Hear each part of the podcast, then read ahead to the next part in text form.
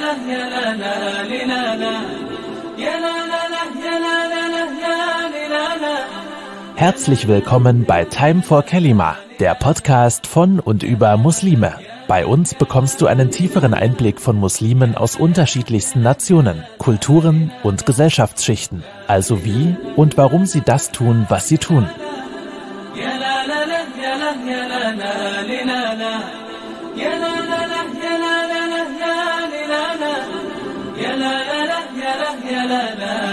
يا لا يا لا لا يا لا يا لا لا لا يا لا يا لا يا لا يا لا لا لا يا لا لا لا يا لا لا لا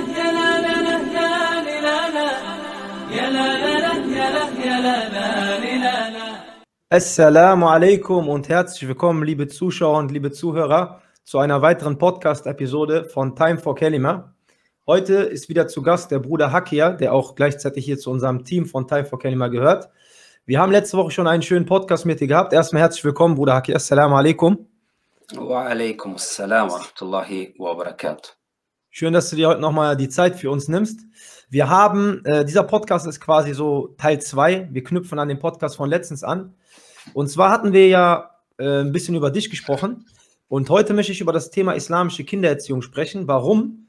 Weil wir haben letzte Woche erfahren, Alhamdulillah und Mashallah, Tabarakallah, dass die Besonderheit bei euch oder bei, bei dir oder in eurer Familie ist, dass es eines eurer Kinder geschafft hat, den Koran komplett auswendig zu lernen. Da wollte ich erst mal wissen, ist das hier in Deutschland oder im Ausland geschehen? Das ist wirklich nur in Deutschland äh, gewesen. Wow. Mashallah, Tabarakallah. Also, und das trotz, muss man sich mal überlegen, trotz Schule, ne, trotz äh, Hobbys, Freizeitleben etc., was die meisten Kinder und Jugendlichen in Deutschland natürlich haben. Mal davon abgesehen, dass wir Muslime davon überzeugt sind, dass natürlich Allah derjenige ist, der uns Erfolg gibt und der uns unterstützt bei allen unseren Angelegenheiten. Aber mal davon abgesehen, natürlich muss man ja auch als Muslim seine Gründe oder sozusagen die Ursachen ergreifen, ja? Das heißt, man muss Dinge tun und daraufhin Allah subhanahu gibt einem den Erfolg. Deswegen ist es, denke ich mal, für mich und auch für die Zuschauer und Zuhörer heute interessant. Das ist auch unser Thema heute. Was habt ihr, was hast du, was habt ihr als Eltern, als Familie getan, um euer Kind auf diesem Weg zu begleiten bzw. zu fördern? Denn wir sprechen ja hier nicht jetzt von einer kurz, kurzen Sache, sondern es ist ja ein langjähriger Prozess, das Buch Allahs auswendig zu lernen. Da würde ich auch mal wissen gerne, wie lange hat er denn gebraucht dafür eigentlich im Zeitraum? Ja, also grob gesagt vier Jahre. Er hatte auch äh, einige Pausen dazwischen, aber dazu können wir nachher nochmal detaillierter eingehen. Ja. Aber insgesamt waren es vier Jahre. Vier Jahre Mashallah, das ist natürlich sehr schnell, wenn ich das mal so sagen darf. Und ähm, vielleicht starten wir direkt mit dem Thema. Ich glaube, das genügt als Einleitung. Meine erste Frage, was ich glaube, was sehr interessant wäre für sehr viele Eltern, die jetzt zuhören und zuschauen. Wenn man ein langjähriges Ziel verfolgt, wie zum Beispiel den Koran auswendig zu lernen, und wir reden über Kinder und Jugendliche jetzt, nicht über Erwachsene. In diesem Zusammenhang, was spielen die sozialen Medien für eine Rolle? WhatsApp, Facebook, Instagram etc. Ähm, ich denke, die sozialen Medien spielen natürlich eine große Rolle. Das sind ja die größten Zeitfresser in, in der heutigen Zeit und kräftezerrend.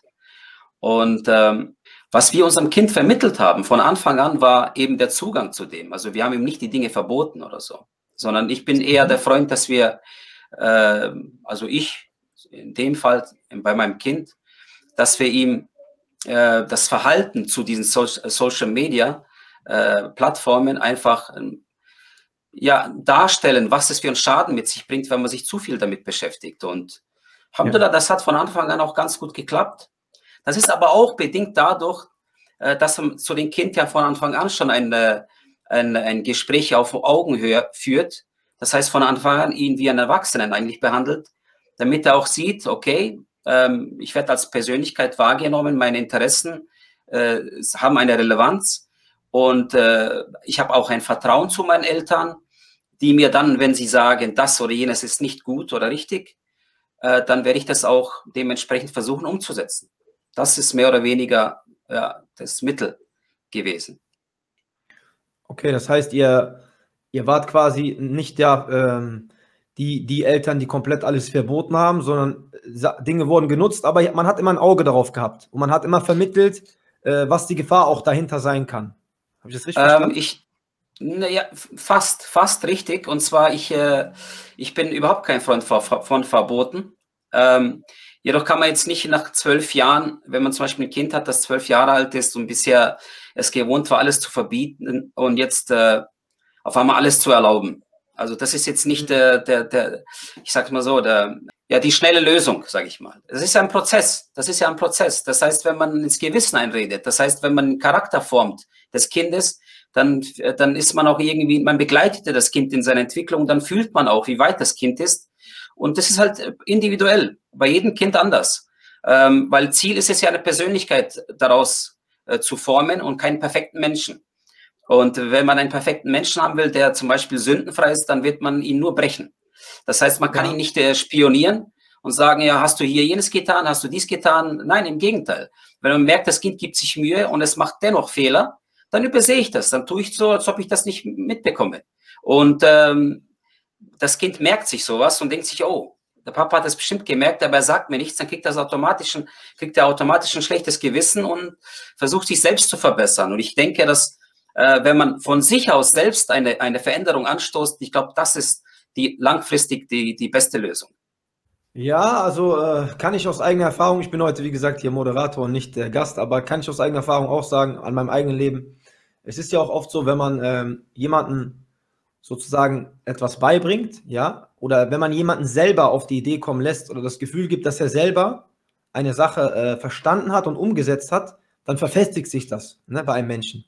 Das ist besser in Sachen Erziehung oder auch in Sachen zwischenmenschliche Handlungen, dass du jemanden selber auf eine Sache kommen lässt und ihn selber von, davon überzeugt sein lässt und dass er es dann umsetzt. Ne? Ansonsten hat er was getan wahrscheinlich, ja, habe ich getan, weil mir gesagt wurde. Und davon müssen wir natürlich auch so ein bisschen wegkommen. Die früheren Generationen der Muslime, ähm, da wurde gesagt, tue dies, tue das. Da gab es kein Wie, warum. Ne? Du musst beten. Warum, Papa? Weil du beten musst. Sache erledigt. Ne? Ja. Ich glaube, da können sich viele, die jetzt auch ein bisschen älter sind, von den Zuschauern auch vielleicht damit äh, identifizieren. Das war früher so gewesen. Schön, dass ich, wir jetzt an deinem Beispiel sehen, dass es so ein bisschen auch in eine andere Richtung geht. Ja, ja also ich denke generell, ich habe ja auch durch diese äh, vier Jahre Begleitung äh, auch wirklich viel erlebt und vieles auch gelernt, zusätzlich gelernt. Warum? Weil äh, es ist ja für einen Vater nicht einfach, eine, eine gewisse Distanz zum Kind aufzubauen, die notwendig ist, weil äh, als äh, ein Elternteil liebst du das Kind und es tut ja auch im Herzen weh, wenn du siehst, dass er sich auch äh, aufopfert und wirklich an seine Grenzen geht. Und oft auch dann äh, Kommentare kommen wie, ja, Papa, ich kann nicht mehr und so weiter, dann ist es natürlich schwierig. Und ich sage mhm. ganz ehrlich, wenn es nicht Allah sein Buch gewesen wäre, hätte ich äh, es nie mit ihm weiter durchgezogen. Also es war auch schon sehr emotional die ganzen Jahre und man stand oft irgendwann mal an der Grenze und man hat sich gedacht, äh, wollen wir weitermachen? Ergibt das mhm. Ganze einen Sinn? Und dann hat man natürlich immer versucht, ähm, das irgendwie aufzufangen. Ja, entweder eine Pause einzulegen oder äh, mit dem Kind öfter mal äh, nach, ich sag's mal so, eine, schleifen lassen. Sei es auch in der Schule, natürlich, auch in der Schule. Wobei das natürlich auch nie äh, vernachlässigt wurde. Das ist wichtig. Das hätte ich sowieso gleich, da, da will ich gleich noch drauf eingehen, Thema Schule. Ähm, sehr schön, dass du das sagst. Äh, ich will hier kurz was aufgreifen und zwar viele ähm, Menschen, die Großes geleistet haben, sei es wirtschaftlich, politisch, islamisch. Äh, man findet so Parallelen, dass sie immer gesagt haben, ähm, auf diesem Weg gibt es immer Zweifel. Es ist nie so, dass jemand eine Sache angefangen hat und die dann wie so eine Rakete, boom, ne, voll durch bis oben hin. Nee, es ist immer so ein, ja, so ein Wellen, äh, Wellenprozess. Es geht gut, es geht schlechter, es geht gut, es geht schlechter. Und es ist schön, dass du das sagst, weil äh, du reißt dich sozusagen damit in eine Kette ein. Von ganz vielen Menschen, die schon große äh, Ziele erlangt haben, er erreicht haben, haben immer gesagt, äh, auf diesem Weg kommen Zweifel. Auf diesem Weg kommen Gefühle, dass man abbrechen will. Ne? Dass man keine Lust mehr hat, dass man auch mal keine Energie hat. Und äh, deswegen, du hast das jetzt eigentlich nur noch mal dich in diese Kette eingereiht. Wir kennen einfach da diese Parallelen. Ich finde das wichtig, weil diese Parallelen zeigen uns auch, gewisse Dinge ne, ähneln sich. Das heißt, man muss manchmal auch das Rad nicht immer neu erfinden. Ja? Man kann gewisse Dinge, die man jetzt durch dich gelernt hat oder durch andere. Deswegen machen wir diese Podcasts, ne? damit man auch lernt, wie andere vielleicht etwas umgesetzt haben und davon profitieren kann, das für sich und seine Familie, für seine Ziele auch umsetzen kann. Mich würde interessieren, ähm, Soziale Medien, ja. Was ist denn mit Freunden? Hobbys, Fußball, Sport, was auch immer. Jeder kind, jedes Ja. Kind, jeder Jugendliche hat sowas. Wie, hat er, wie habt ihr das unter einen Hut bekommen? Naja, also das war schon ein, ähm, ja, ein Spagat, der auf Dauer natürlich auch geschmerzt hat, äh, weil das wenig oder die wenige, äh, die wenigen Momente, die er zur Verfügung hatte mit Freunden, die waren immer sehr, sehr kurz und intensiv natürlich dann. Und äh, es war natürlich immer schmerzhaft. Ich meine, er kommt von der Schule um kurz nach 13 Uhr. Um äh, 15 Uhr geht's wieder los mit der anderen Schule. Das heißt, innerhalb von zwei Stunden konntest du ihm nicht sagen, mach deine Hausaufgaben, sondern du hast ihm gesagt, äh, ja, triff dich mit deinen Freunden, wenn du Lust hast. Iss was und triff dich mit deinen Freunden. Das heißt, wir haben es versucht, natürlich in diesen Lücken irgendwie, ja, ja, dieses Bedürfnis auch, dieses natürliche Bedürfnis auch zu decken. Und äh, das war natürlich immer sehr kurz, weil gerade wo sie dann im Spiel waren, hat man ihn wieder herausreißen müssen. Im Sommer war es natürlich richtig schwer, weil äh, das Wetter ist wunderbar, alle Kinder sind da und dann heißt es, Abdurrahman, komm. Und dann hat man natürlich das traurige Gesicht jedes Mal wahrgenommen, aber noch einmal, es ist jedes Mal sehr emotional. Aber ich habe mir gesagt, Akia zieht es durch, macht es für Allah, versuche ihn wirklich als Freund zu gewinnen, ihn zu überzeugen auf diesem Weg und äh, begleite ihn, solange es äh, auch dauern mag. Und wie gesagt, das war nicht so einfach. Und abends war es halt dann der, der, die Zeit, der Zeitpunkt für die Hausaufgaben. Er war total kaputt, fertig. Mhm. Da ist natürlich nichts mit Freunde. Und die Hausaufgaben oder das Vorbereiten für eine Schulaufgabe äh, sch- schaute dann so aus, äh, dass ich das mit ihm gemacht habe. Äh, wenn was zu lernen war, äh, dann äh, lag er auf der Couch kaputt. Dann habe ich ihm das vorgelesen. Und äh, so hat er dann Stück für Stück die Einträge dann gelernt für die nächste Prüfung, also für die Schule. Das heißt dann äh, nochmal eine Dreiviertelstunde oder so, äh, war ich mehr oder weniger derjenige, der ihm das dann vorgekaut hat. Ja, und das ging dann wirklich äh, von Tag zu Tag. Das heißt, äh, irgendwann mal entwickelte sich dann so ein Gefühl, ich habe dann jeden Morgen, nachdem er aufgewacht war, ihn immer angeguckt, wie hat er geschlafen, wie ist er drauf, dann wusste ich ganz genau, wie ich ihn an den Tag packen kann. Äh, ist er zu mehr in der Lage, ist er zu weniger in der Lage? Und deswegen habe ich ihn immer dann entsprechend seinen täglichen Möglichkeiten und seine Verfassung auch eben versucht, auch sein Optimum herauszunehmen. Und äh, das war, ein, wie gesagt, ein Riesenkraftakt für uns alle eigentlich. Das heißt eigentlich, ähm, du hast immer analysiert, du hast den Prozess immer begleitet oder ihr als Eltern und du hast auch immer, ähm, oder anders gesagt, nicht jeder Tag ist gleich. Ja, man muss eine gewisse, wenn ich das, korrigiere mich, das ist, was ich jetzt gelernt habe von dir, man muss eine gewisse Flexibilität mitbringen. Ja, man kann nicht immer äh, dasselbe tun. Also klar, es gibt Sachen wie zum Beispiel, ich habe hab jetzt verstanden, er hatte immer eine feste Zeit, so habe ich das jetzt verstanden, wo er sich hingesetzt hat ja, und dann seine Sachen auswendig gelernt hat. Und dann war dadurch die Zeit für die Schulaufgaben abends, nicht immer, aber meistens habe ich es so verstanden. Ja. Und ähm, das heißt aber dann auch, man muss manchmal, wie du schon gesagt hast, gucken, heute ist er so drauf, heute ist so, okay, da muss man auch ein bisschen flexibel bleiben, oder? Jeder Tag war anders. In den vier Jahren war jeder Tag anders. Und da gab es auch Ah. Phasen, wo in ein, zwei Wochen gar nichts ging. Und dann ha- hat man auch festgestellt, äh, das geht jetzt komplett in die andere Richtung. Und dann habe ich den Riegel davor geschoben. Und dann habe ich Mhm. ihn, äh, mit dem Leiter der Ko- Koranschule auch gesprochen. Das hat ja denen nie gepasst, weil die haben äh, mir immer gesagt, das stört den Unterricht, weil wir, weil ich immer mir mehr oder weniger Sonderrechte herausgenommen habe, indem ich gesagt habe, ich bin in erster Linie Vater und deswegen, äh, ich sehe, jetzt geht es einfach in die falsche Richtung und ich muss ihn für eine Woche oder zwei rausnehmen aus der Schule. Also Mhm. aus der Hafenschule ist hier äh, die Rede. Und Mhm. äh, wie gesagt, am Anfang hatten sie mir auch zum Teil gedroht, so ungefähr, ja, dann wirst du die Schule, dann wird er die Schule verlassen müssen, weil hier gibt es einen bestimmten Ablauf, an den gilt es zu halten. Dann habe ich denen klipp und klar gesagt, dass ich sogar das in Kauf nehme, weil die Gesundheit meines Kindes ist hier im Vordergrund und ich weiß definitiv, wo seine Grenzen sind. Und das, was sie sich wünschen, ist ja lobenswert. Aber dorthin zu kommen, da gehört viel mehr als nur irgendwie ähm, von oben herab äh, zu befehlen, mach mal, mach mal, du kannst es und, äh, und äh, die Kinder unter Druck setzen. Da war ich nie ein Freund von sowas, nie. Du hast also, äh, ich greife das kurz auf. Koranschule habe ich jetzt gehört und äh, festes Programm. Kannst du dazu was sagen? Also er hat einem System angehört, Richtig. wann er wie was zu lernen hat. Wie kannst du dazu vielleicht was erzählen kurz? Äh, richtig, ja, es ist, es ist eine, eine, eine, eine Koranschule, die äh, ja, nach einem bestimmten System abläuft. Äh, da wird man sechs Monate geprüft. Das heißt, das heißt, diejenigen, die sich anmelden als Kind, da werden sie geprüft, ob sie überhaupt die Möglichkeit oder die Kapazitäten besitzen, die, also die Fähigkeiten haben, dass sie letztendlich dann den Koran auswendig lernen. Und da wird man natürlich erstmal geprüft in der Schrift, kann man sie lesen, dann den Tajwid, kann man den Tajwid richtig aussprechen. Das heißt, äh, nicht jedes Kind ist auch begabt für das. Dann kommt eben das Auswendiglernen. Und das ist dann die, die, letzten zwei, drei Monate. Dann musst du schaffen, nach sechs Monaten eine ganze Seite des Koran innerhalb von vier Stunden auswendig zu lernen. Und wenn man das geschafft hat nach sechs Monaten in diesem Prozess, dann wird man überhaupt zugelassen äh, zum Hafiz-Kurs. Ja, und der Hafiz-Kurs geht dann, man lernt dann eine Seite täglich. Und wenn man dann hm. äh, äh den, äh, den durch hat nach einem äh, kompletten Koran, also äh, sprich 30 Juz, man lernt immer eine Seite vom Jus.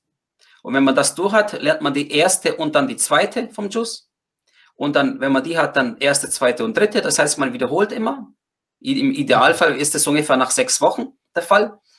Und bis man irgendwann mal 20 Seiten am Tag vorlesen muss, auswendig. Das ist sozusagen kurz vor seiner Abschlussprüfung. Mhm. Und äh, es ist natürlich so, dass es da einen Lehrer gibt. Der Lehrer ist derjenige, der ihn abhört. Sich selbst muss er vorbereiten. Und wie gesagt, also da spielen viele Leute natürlich eine Rolle. Ähm, das heißt, er hat sein Programm, was er auswendig zu lernen hat und bis wann. Ja. Aber wie jetzt zum Beispiel, das war dann euch überlassen. Also das war jetzt nicht so detailliert, dass sie noch gesagt haben, so und so musst du auswendig lernen, sondern er hat ein, wie in der deutschen Schule, sage ich mal, hier in Deutschland, ja, er hat Hausaufgaben, ne, er hat Dinge zu erledigen und hat einen Abgabetermin sozusagen, richtig? Äh, er ist dann schon vor Ort gewesen. Also da gibt es eine Schulklasse. Ah, okay. Ja, ja. Mhm. Und dann haben sich die Koran-Schüler getroffen. Und die haben dann in diesem Zimmer eben alle Koran gelesen und natürlich jeder äh, ja, gelernt. Also okay, das, heißt, das war natürlich sehr laut. Es gibt auch Präsenz. Ja, ich, ich kenne das. Das ist dann so, wie wenn Bienen summen. Ne, jeder sitzt ja. in seiner Ecke. Ich kenne das. Ich war auch mal äh, zu Gast in so einer Schule und äh, das erfordert auch eine starke Psyche. Also man muss sich das auch äh, antrainieren. Ne? Die Menschen sind unterschiedlich und äh, ich war, wie gesagt, mal da, ich habe mir mal sowas mal angeguckt und habe direkt gesagt, boah, also wenn ich hier hinkommen würde, dann mu muss ich in ein Zimmer für mich alleine. Ne? So. Und dann hat ein anderer Bruder zu mir gesagt, hör mal Bruder, so läuft das hier nicht. Ne? Ja. Das, muss, das musst du dir antrainieren. Also wenn du diese starke äh, Mentalität, die musst du haben. Aber ich habe auch gemerkt, das hat extrem die Konzentration gefördert. Es ist schwer, aber muss ich mal vorstellen, wenn man irgendwann äh, zum Beispiel im Ramadan, ja, im Tarawih, also im Tel Aviv, Gebet vorne steht, ja, und hinter dir sind einfach mal 2000, 5000 Menschen, was auch immer. Lass es 20 sein, dann bist du nervös. Und da kann dir auch keiner helfen. Und da musst du den Koran auch wirklich auswendig vortragen, ja. unter Druck. Dann ist es gar nicht mal so verkehrt, dass man so dieses System, finde, finde ich, ist meine persönliche Meinung, dass man das so lernt. Also, da du jetzt vom Druck sprichst. Ähm, es ist ja nicht so, so, dass du in den ganzen Jahren oder in dem ganzen Prozess äh, nur den Koran auswendig lernst. Ich sage zu meinem Sohn immer wieder, das, was du an Disziplin gelernt hast und äh, Ausdauervermögen und äh, vieles andere, ist, ist bei weitem mehr. Das heißt, die, das, was ihn äh, geprägt hat im Ganzen, das wird dann inshallah das ganze Leben lang mitnehmen und das, ähm, er wird inshallah ta'ala vieles einfacher haben wie viele andere Leute, weil das Leben ist als Ganzes eine Herausforderung und wenn du in jungen Jahren schon so eine große Herausforderung bewältigt hast, mit Erfolg, Alhamdulillah, dann, wie gesagt, dann bist du definitiv, inshallah ta'ala, eine, bereit für dieses Abenteuerleben. Definitiv. Und äh, du hast gerade eben äh, erwähnt, oder wir haben quasi verstanden, durch das, was du gesagt hast, dass man manchmal bei schulischen Sachen äh, und bei Freunden und Hobbys Abstriche machen musste. Oder dass teilweise manchmal nach hinten stellen musste und irgendwie dann, ja, quasi so wie so ein äh, Sprint dann, im, ne, wenn man die Zeit dann enger wurde, der Tag ging dem Ende zu, da musste man im Sprint quasi noch irgendwie diese Sachen abarbeiten und du als Vater oder ihr als Eltern musstet dann auch unterstützen, ne, sonst hätte das nicht funktioniert.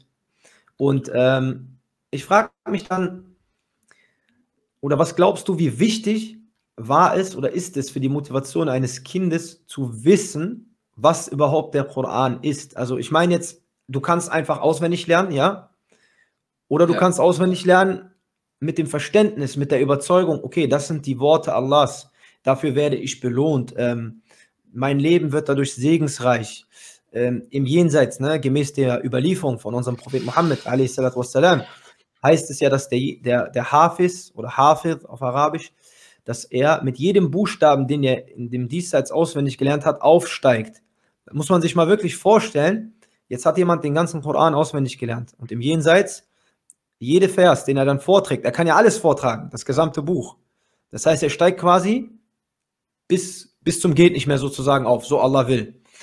Wie wichtig ist es denn für das Kind, das zu wissen? Oder würdest du jetzt sagen, ganz ehrlich, in dem und dem Alter ist das nicht so wichtig, da reicht es, dass er es auswendig lernt, aber ab dem Alter, da sollte er es schon verstehen, weil das seine Motivation am Laufen hält. Wie beurteilst du das? Ja, das ist eine sehr gute Frage. Also zunächst einmal zu dem vorherigen, was du gesagt hast, da will ich etwas äh, detaillierter aufgreifen. Es ist nämlich sehr wichtig zu verstehen, diesen Spagat zwischen Koranschule, äh, der, der normalen Schule, der Freunde etc.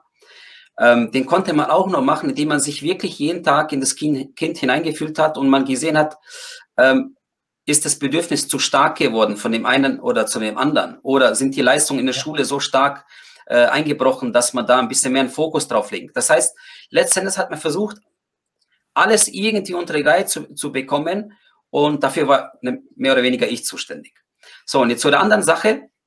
Äh, zu der anderen Sache, ähm, ich denke, dass äh, das Kind, das, ich kann jetzt nur von meinem Kind sprechen, äh, niemals die Motivation zum Koran hätte, ähm, wenn nicht das Kind von Grund auf schon in einer islamischen Atmosphäre aufgezogen wäre, wo es versteht, dass die Wichtigkeit die oberste Priorität ist, dass du als Muslim eben deine Religion präsentierst, dass du irgendwann mal als äh, Beispiel dienen wirst, egal wo du dich befindest.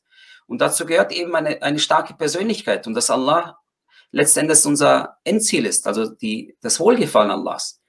Und Alhamdulillah, wir haben das äh, beim, äh, bei ihm schaffen können, weil ich damals jahrelang in, in, in, den, in, der, in den Moscheen auch äh, Referent war. Ich war dort aktiv. Ich habe äh, Jugendbetreuung äh, gehabt und äh, ich habe auch Vorträge gehabt in, in, islamischen Themen und so weiter. Ich war auch mhm. zuständig für äh, andere Sachen und so weiter. Und mein Kind habe ich damals immer mitgenommen, hat das einfach immer mit live erlebt. Und da es alles in deutscher Sprache war, hat alles aufgesaugt. Also mein Kind konnte mit sechs, sieben Jahren schon ähm, die, die, den Vertre des Gebets eigentlich schon fast komplett, wenn ich ehrlich bin, äh, weil es einfach mitbekommen hat, ja, wenn man darüber gesprochen hat.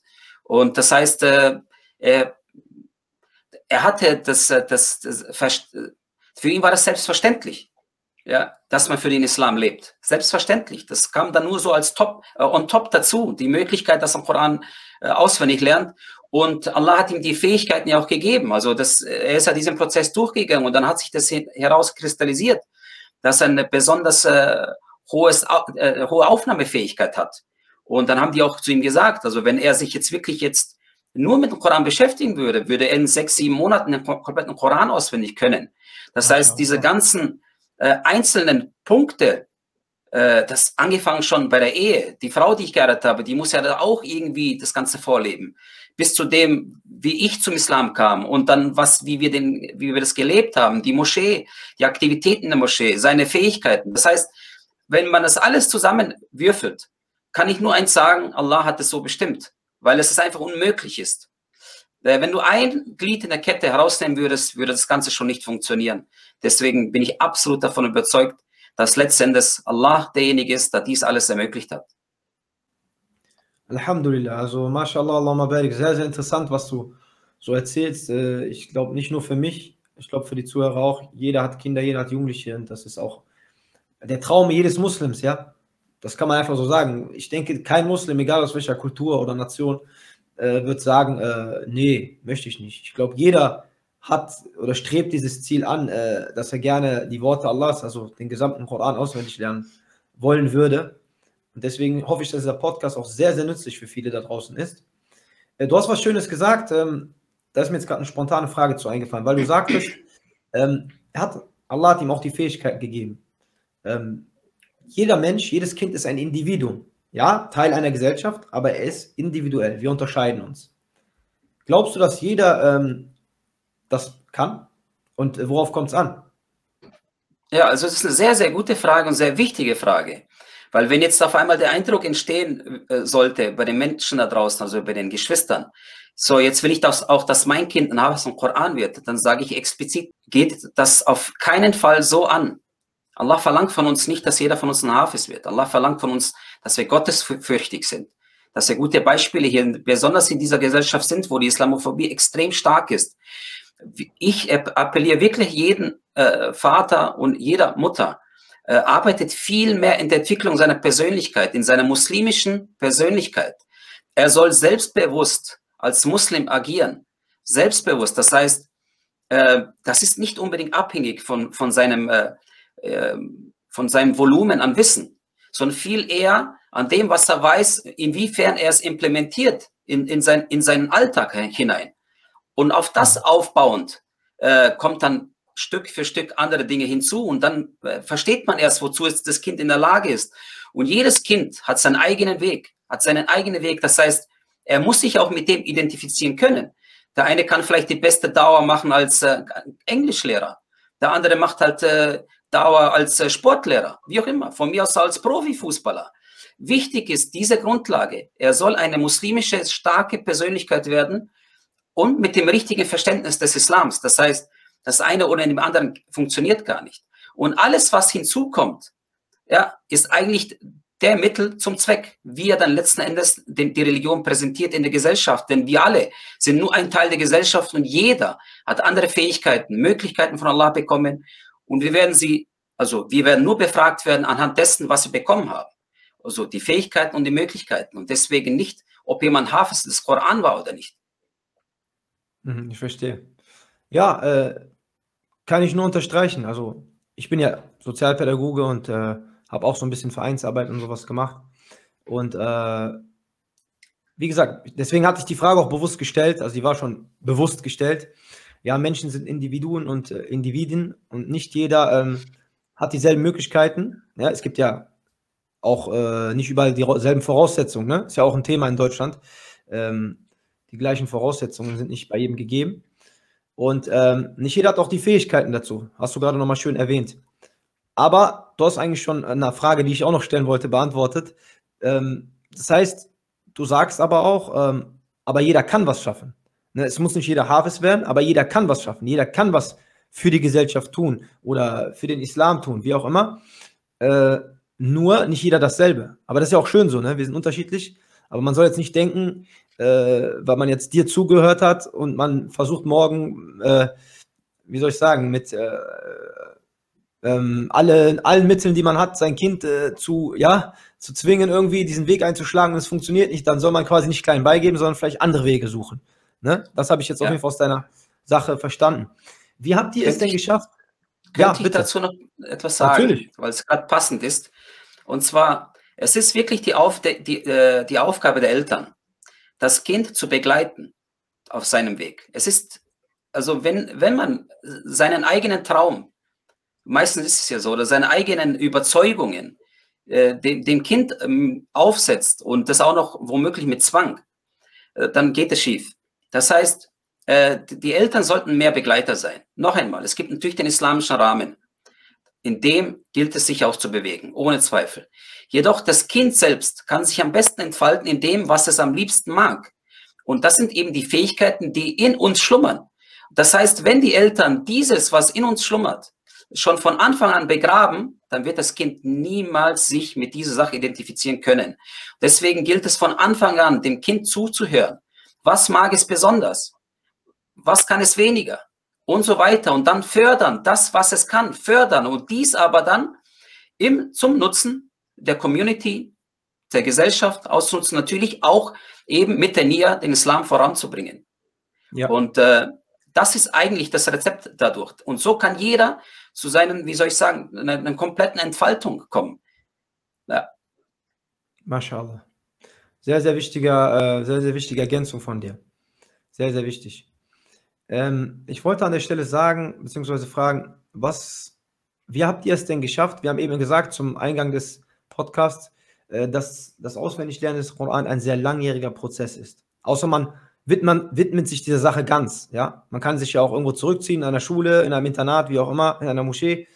und nichts anderes tun. Aber das Besondere ist ja, dass es, wir reden, sprechen über einen Jugendlichen, der das hier in Deutschland, in Europa gemacht hat. Wie du schönes Wort gesagt hast, Spagat zwischen Hobbys, Freunden, sozialen Medien, Schule und Koranschule. Und das ist halt das Besondere. Deswegen haben wir das Thema auch heute hier für den Podcast ausgesucht, weil ich glaube nicht, dass das was äh, Natürliches oder Normales ist. Wie habt ihr das denn geschafft, äh, ihn langjährig bei diesem Prozess zu begleiten? Weil die Motivation lässt mal nach. Weil man ist auch mal, weiß ich nicht, körperlich, psychisch Richtig. erschöpft. Man ja. äh, hat, ein Mensch ist, äh, verändert sich ja mit dem Leben, mit der Pubertät, was auch immer. Und seine Hormone und seine Interessen wandeln sich und vielleicht sagt er irgendwann auch mal, ey Papa, ich habe überhaupt keinen Bock, lass mich doch einfach mal in Ruhe. Ich will doch auch einfach nur mal Fußball spielen. Warum muss ich immer lernen? Und die anderen sind, wie habt ihr es geschafft, langfristig? Ja, es ist klar, dass es nicht so geht, habe ich eben schon erwähnt. Es geht so. Aber wie habt ihr es geschafft, quasi, wenn hier, dass ihr wieder hier, ne? Also, dass ihr immer ihn langfristig ja. begleitet habt? Was habt ihr da für Mittel oder für Methoden? Gehabt? Ja, also das ist eigentlich äh, die Frage oder besser gesagt die Antwort, was ich vorhin auch gesagt habe, äh, trifft es hier eigentlich ideal. Man begleitet das Kind. Das heißt, man ist mehr in der Freund, äh, Freundschaftsrolle als in Vaterrolle ist eigentlich jetzt auch eigentlich äh, eine Art Freund. Aber mehr Freund, da, das will ich damit sagen. Ich war mehr Freund. Ich habe versucht, den immer zu verstehen. Und ich habe versucht, sein Freund zu sein. Also wenn er zum Beispiel sagt, ich vermisse meine Freundin, habe ich versucht, sein Freund zu sein. Ich habe mit ihm dann FIFA gezockt am Abend um 21 Uhr.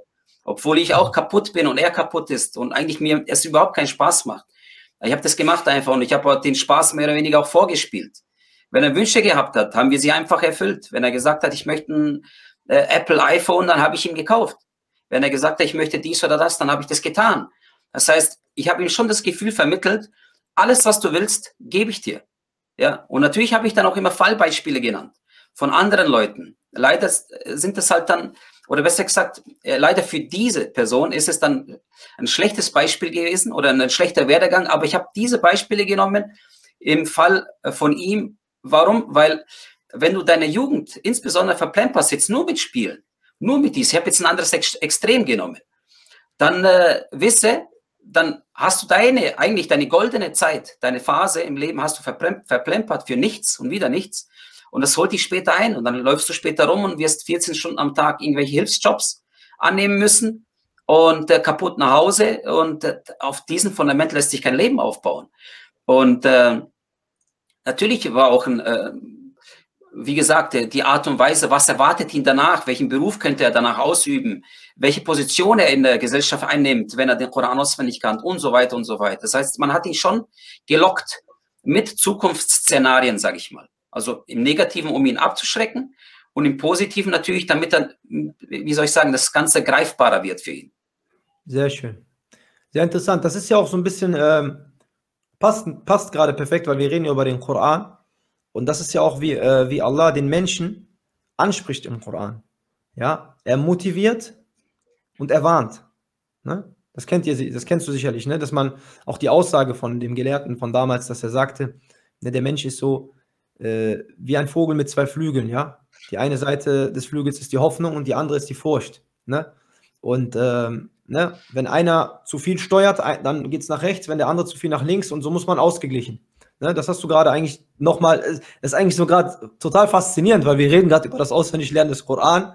Und, äh, und genau im Koran ist das die Methodik, dass man motiviert, aber auch Konsequenzen aufzeigt. So bleibt der Mensch immer in der Mitte. So schafft er es, diese Wellen auszupendeln. Dass nicht das hier passiert, sondern dass es ja, so ein Auspendeln bleibt. Ne? Deswegen, Alhamdulillah. Und äh, was ich sehr, sehr schön fand, äh, weil das, man könnte auch einen, komplett eigenen Podcast nur über die Kindererziehung machen, unabhängig jetzt vom Koran. Aber heute ist der Koran im Fokus. Ähm, dieses Alternativen schaffen. Da bin ich auch ein extremer Freund von. Gerade als Sozialpädagoge, ich bin ja auch in der Vereinsarbeit tätig gewesen und so weiter mit Menschen mit Migration und Muslimen. Und ich bin Freund von Alternativen schaffen. Ja, wenn man nicht möchte, dass das Kind äh, Weihnachten zum Beispiel feiert, dann muss man eine Alternative auch aufzeigen. Ja, und du hast es sehr schön gesagt. Die und die Dinge konnte er nicht machen, aber du hast ihm gesagt, mein Sohn, aber das bekommst du dafür. Ne? Oder mein Sohn, da mache ich das mit dir. Ne? Es soll dir an nichts fehlen. Und das ist ein, also ich finde das genial, ne? so vorzugehen. damit verbinden, Ja, die. Belohnung, Entschuldigung, nicht immer die Belohnung damit verbinden im Sinne von, wenn du jetzt das lernst, kriegst du einen Euro. Und wenn du das lernst, zwei Euro. Weil das machen auch viele. Das Problem ist dann irgendwann, ne, verliert man sich auch da drin. Und es gibt keine Relation mehr dazu. Und die Absichten sind auch nicht die richtigen eigentlich. Klar, man kann mal motivieren, aber ständig bin ich zum Beispiel kein Freund voll. Deswegen finde ich das schön, dass du gesagt hast, wir haben ihm auch mal das gekauft, was er wollte. Aber wir haben auch mal das, was ihm gerade gefehlt hat, ihm einfach gegeben. Einfach mal Freund sein, mit ihm spielen, mit ihm Spaß haben. Ne? Und Alhamdulillah, es hat sich gelohnt, wenn man jetzt mal zurückschaut. Ich meine, was sind vier Jahre vom Leben? Das ist ja gar nichts. Das ist ja gar nichts. Der hat ja noch inshallah sein ganzes Leben vor sich. Und das, was er hat, hat er jetzt, ne? Mhm. Was er hat, hat er jetzt. Das haben die anderen nicht. Und das würde ich auch heute noch mal ihm so vielleicht sagen, ne? Mein Sohn, guck mal, Schau die mal. vier Jahre, wo du das und das verzichtet hast, das hast du jetzt, das haben die anderen nicht. Und du kannst trotzdem das, was die anderen haben, auch noch erreichen. Ne, so, mashallah, tabarakallah. Du sagtest eben, äh, da wollte ich jetzt nicht mehr so ganz groß drauf eingehen, du hast es schon erwähnt, die schulischen Leistungen, was, wie war das im Zusammenhang? Die sind dann schlechter geworden oder? Also es ist so, wie gesagt, ich hatte ja mit ihm da mehr oder weniger jeden Tag äh, Hausaufgabenbetreuung gemacht. Und äh, das, was er halt lernen musste, habe ich ihm mehr oder weniger vorgekaut, wie bereits erwähnt. Und ich, in den vier Jahren Schulen, ich sagte ganz ehrlich, ich konnte jeden Eintrag selbst auswendig. Also ich. Also kannst du dir ja vorstellen. Ja, ich habe natürlich, weil er liegt ja da kaputt auf der Couch und ich lese es ihm vor. Zwei, drei, vier Mal ein Eintrag, bis er es halt kann. Und er wiederholt, bis er halt das kann. Und irgendwann konnte ich das alles selber. Das heißt, Und, äh, äh, die Dinge wurden dann mittlerweile auch schon auswendig gelernt, ja? Du sagst vor, er sagt nach, du sagst vor, er sagt nach, bis er die Sachen auch, er war dann so äh, wie so ein Schwamm, ja, der hat dann immer alles auswendig gelernt, alles aufgesaugt. Richtig, das, das ist ja genau der Effekt gewesen. Also durch das Auswendiglernen des Korans hat er nicht lange gebraucht, die anderen Einträge auswendig zu können. Das heißt, in, innerhalb von einer halben Stunde konnte er vier ganze Einträge eigentlich schon fast auswendig, dann zum Schluss dahingehend. Und äh, die, die schulischen Leistungen sind nur am Anfang runtergegangen. Es war mehr oder weniger wahrscheinlich die Gewöhnungsphase. Danach Mhm. eben in, mit dieser Konstellation, die ich erwähnt habe, ähm, Alhamdulillah, war er eigentlich immer mehr oder weniger zu dem Klassenbesten, der, den er gehört hat. Und zusätzlich, also die Lehrerinnen waren mit seinem Verhalten extrem, extrem zufrieden. Das war halt für sie so außergewöhnlich, so außergewöhnlich, dass sie wirklich persönlich mich eingeladen haben, haben gesagt, dass es für sie einfach unbegreiflich ist, dass ein Kind in der heutigen Zeit so einen Charakter hat. Und dann haben sie mir wirklich gesagt, wir, wir gehen stark davon aus, dass das mit seiner Religion zu tun hat. Haben sie selbst gesagt. Und äh, weil sie sehen mich mit Bart, meine Frau mit Kopftuch und äh, mein Kind, äh, wie gesagt, jeder, Heißt der im Leben was erreicht hat, Abdurrahman heißt das, also sein Name an sich ist ja schon Dauer. Ähm, Menschen, die viel erreicht haben im Leben durch wirklich äh, viel Aufwand, die sind sehr demütig, sehr de demütig und man hat einfach einen riesen Respekt vor allem dann. Und das ist genau der Effekt gewesen bei meinem Sohn. Er ist in die Schule gegangen, hatte einfach einen riesen Respekt auch vor der Lehrerin, von den Schülern, weil er hat das alles mit ganz anderen Augen betrachtet. Er wusste, dass hinter all dem sehr viel Mühe steckt, weil er sich ja selbst sehr viel Mühe gegeben hat. Und deswegen hat man einfach, wie bereits erwähnt, viel Demut, einfach viel Respekt äh, von dem äh, gegenüber auch. Wunderschön. Das ist, was die Gelehrten sagen. Die Gelehrten sagen, die muslimischen Gelehrten sagen, wer sich Wissen aneignet, je mehr sein Wissen zunimmt, desto mehr nimmt seine Bescheidenheit zu. Weil er dann versteht, was Wissen bedeutet, jahrelang zu studieren, zu lernen, was da für ein Fleiß, was da für ein Auf und Ab und Krisen und Erfolge dahinter stecken.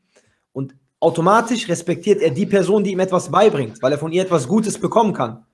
Auch wenn es Mathe ist, auch wenn es Deutsch ist, er bekommt Ja. etwas. Wissen hat einen Wert. Wissen ist wertvoller als Geld. Ja, das Ja. wissen viele leider nicht, weil das auch nicht so vermittelt wird. Deswegen ist es ja so wichtig zu lesen und zu lernen und das natürlich als Eltern vorzuleben. Du kannst ja nicht deinem Kind sagen, mach A, aber du hast überhaupt nichts mit A zu tun, sondern du bist bei Z immer unterwegs. Ne? Das muss man auch vorleben. Und ähm, welchen, ähm, was hat es denn, du hast schon eben so was sehr Schönes erwähnt, dass äh, das Auswendiglernen des Koran in seiner Koranschule auch einen Effekt auf ihn gehabt hat, äh, für seine generell, für sein äh, Lernen, Lesen und die normale Schule zu besuchen. Was hat es mit euch als Eltern, mit euch als Familie und mit ihm gemacht, dass er das Buch auswendig gelernt hat? Was hat das mit eurer Lebenseinstellung gemacht, vorher, nachher? Gibt es dann Ja. eine Veränderung? Also, also wir waren ja schon vorher, Alhamdulillah Rabbil Alamin, in der, im Islam sehr aktiv. Meine, habe ich ja letztens schon äh, erwähnt, meine Frau ist ja islamisch auch ausgebildet. Ähm, ich auch. Und äh, was hat es mit uns gemacht? Also wir sind natürlich auch äh, mehr verschmolzen ineinander, sage ich mal, weil wir einfach als Team so nahe an der Perfektion agieren mussten, dass man über viele Dinge auch hinweggeguckt hat. Ja, viele Dinge sind dann irgendwie oberflächlich geworden. Dabei spielt es keine Rolle, ob das vielleicht äh, ein Essen war, was nicht geschmeckt hat. Oder wenn jemand eine schlechte Laune gehabt hat oder wie auch immer. Man konnte nicht aus den Dingen irgendwie ein Problem machen, weil man seine Ressourcen einfach verbraucht hat, die man dort brauchte für diesen Sohn. Deswegen viele Dinge sind an uns einfach so vorbeigegangen. Für manch andere wären das Probleme gewesen, Streitigkeiten vielleicht hervorgebracht. Wir haben das einfach hingenommen, einfach auch zum Teil auch einfach nur darüber geschwiegen und weiter, weil wir haben nur den, diesen Fokus gehabt. Und das, was im Nachgang ich zum Beispiel, also das kann ich jetzt von mir aus behaupten und mit Sicherheit auch die Frau und das Kind natürlich auch, ähm, das war, wo ich den größten, die, die größte Opferbereitschaft bringen musste, ist, ist, war meine eigene Entwicklung. Weil ich war ja selbst mehr oder weniger ein Islamstudent. Und ich musste das ablegen, weil ich eben nur meinen Sohn betreuen konnte. Und es ging dann wirklich insgesamt an die fünf Jahre, inklusive Vorbereitung und danach die Prüfung, habe ich fünf Jahre in mir nichts machen können. Das heißt, das Gelernte, bisher Gelernte, vieles davon ist auch verloren gegangen. Weil wenn du das Wissen nicht immer wieder hochbringst, dann verlierst du das. Das ist normal, das wird auch jeder bestätigen. Und das heißt, das ist eine der Dinge, die ich, weil ich ja die, eine ganz große Liebe zum islamischen Wissen habe, das war für mich die größte Opferbereitschaft. Aber dann habe ich mir gesagt, Hakja, du setzt ja vielleicht einen morgigen Imam hier, äh, hier äh, in die Welt. Du entwickelst oder du erziehst ihn ja vielleicht zu einem großen Daher. Und deswegen, es geht ja nicht um meine Person, es geht letztendlich um die Botschaft. Und äh, dann, wo ich gesehen habe, okay, er ist der Jüngere vielleicht und er will und er kann, inshallah, vielleicht kann ich etwas äh, äh, Größeres schaffen, sage ich mal, natürlich mit Allah seine Gnade, indem ich mehr oder weniger ein paar Schritte zurückgehe, aber dann vielleicht Tausende, vielleicht Abertausende äh, vorwärts gehe, inshallah. Das heißt also, weil ich hätte dir jetzt eine Frage gestellt, die du schon indirekt beantwortet hast, wie man als Vater ähm, neben Beruf und Verpflichtungen etc. die Erziehung des Kindes oder das Erreichen dieses Zieles beeinflusst. Du hast es eigentlich schon beantwortet, indem man seine persönlichen Interessen nach hinten stellt indem man flexibel bleibt und indem man ähm, Opfer bringt. Und was ich viel interessanter fand, das, das, das ist ja noch so allgemein, das werden ja noch viele auch noch vielleicht sagen können, wenn man die, ihre Frage stellt. Was ich aber besonders fand, ist, dass du gesagt hast, ähm, dass man ähm, nicht die Opferbereitschaft, das hattest du erwähnt, die Opferbereitschaft war das ja gewesen, richtig? Ja. Du hast gesagt, dass äh, die Opferbereitschaft, dass du dein persönliches Wünsche und Ziele nach hinten gestellt hast, um was Größeres zu erreichen. Ja? Das finde ich ganz, ganz besonders. Ne? War der Fokus, das fand ich so besonders. Der Fokus, dass ihr gesagt habt, Dinge, die für andere ein Problem sind, die haben wir auf Seite geschoben. Dinge, wo man normalerweise, weil wir gesagt haben, ey, wir haben ein Ziel als Familie. Ne, wir ziehen alle an einem Strang. Wir haben ein Ziel und das habe ich, glaube ich, auch schon im letzten Podcast erwähnt, außer ich irre mich. Fokus, ne? Gibt es ja so ein Wortspiel. Follow, one, curse, until success. Fokus bedeutet quasi, folge nur einem Weg, bis du Erfolg hast. Ne? Und das sieht man auch im Beispiel schön. Dass ihr einfach gesagt habt, auch die Probleme einfach nicht als Probleme sehen. Wirklich immer das Ziel so nach oben stellen. Ne? Also das ist, was ich jetzt von dir profitiert habe. Das werde ich mir mitnehmen. Ja, absolut. Also da kann ich wirklich nur jedem empfehlen. Also ich denke auch mit der Herausforderung steigt er auch irgendwie ja, irgendwo eine Art Ebene, wo ich sage, wo du von oben herab guckst, wo du denkst, ja, diese Dinge sind wirklich nur Kleinigkeiten. Nur Kleinigkeiten.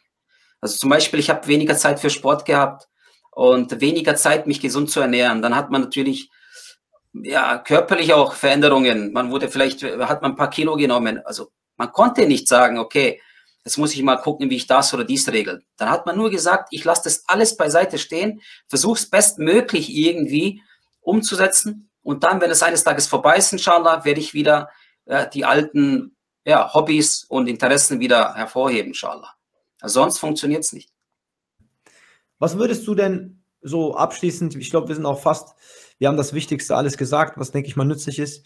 Ich hätte noch gern ein, zwei Fragen dir gestellt und zum Beispiel, was würdest du Familien für Tipps geben, deren Kinder eben nicht, sage ich mal jetzt vielleicht, wie Allah hat euch diese Gnade geschenkt, ja, dass ihr in einem islamischen äh, Familienleben ist er aufgewachsen, ne? die Eltern auch ähm, bemüht, was den Islam angeht. Was würdest du den anderen raten, deren Kinder nicht auf dem Weg sind? Ja, sagen wir mal, die einen schlechten Umgang haben, schlechte Freunde und dadurch auch ähm, eine schlechte Entwicklung machen, Ja.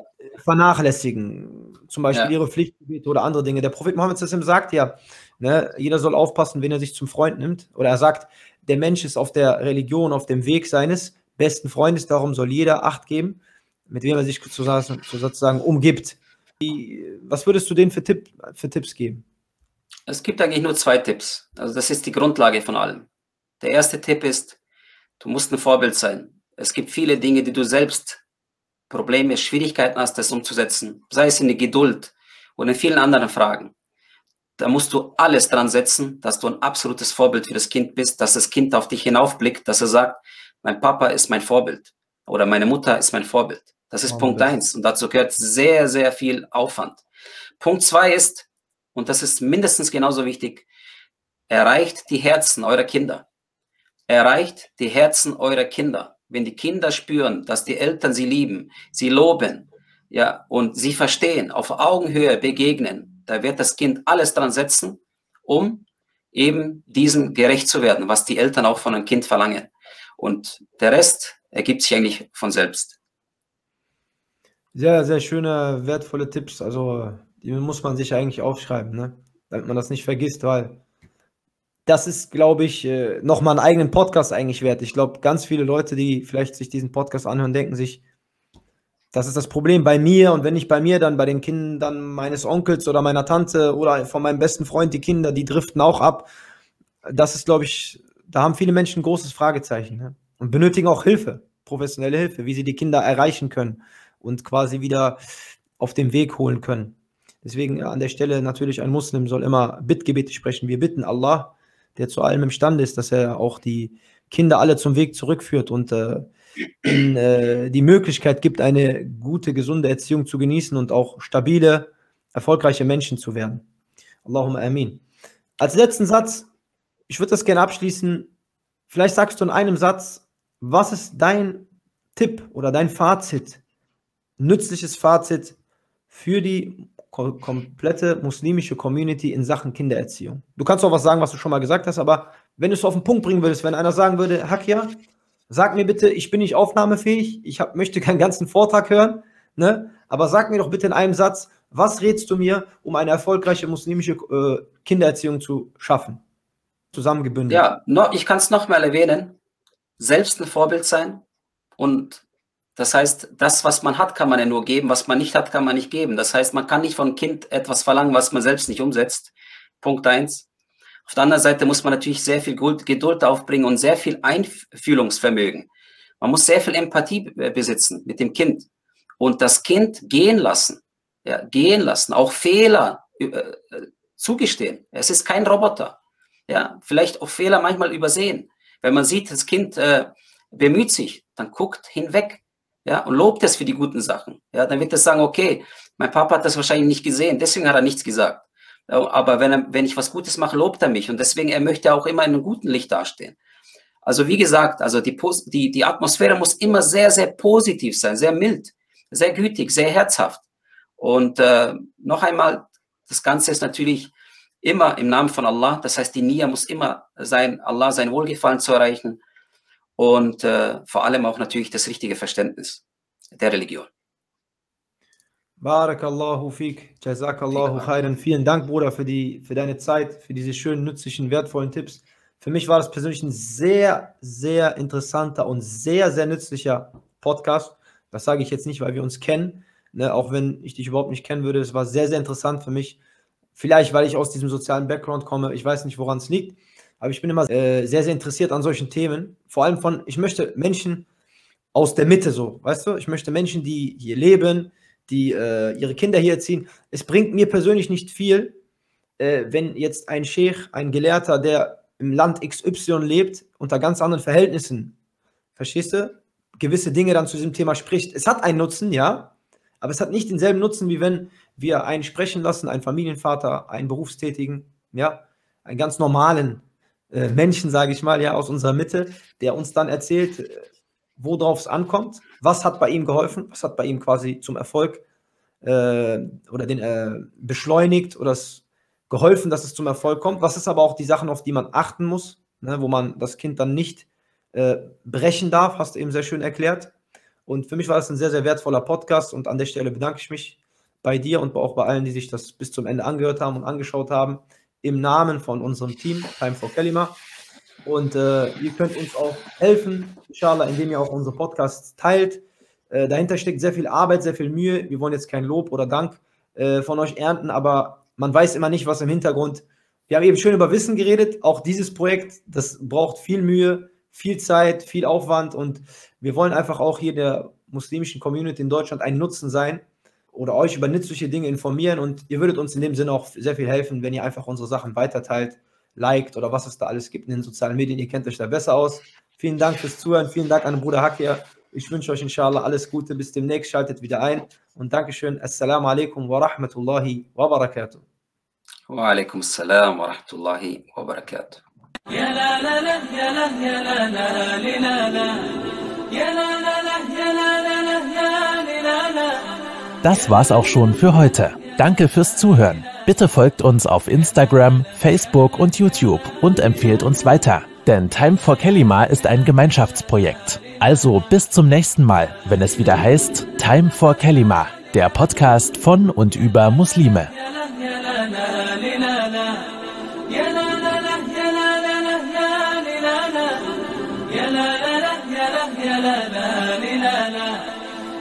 يا لا لا يا لا يا لا لا لا يا لا يا لا يا لا يا لا لا لا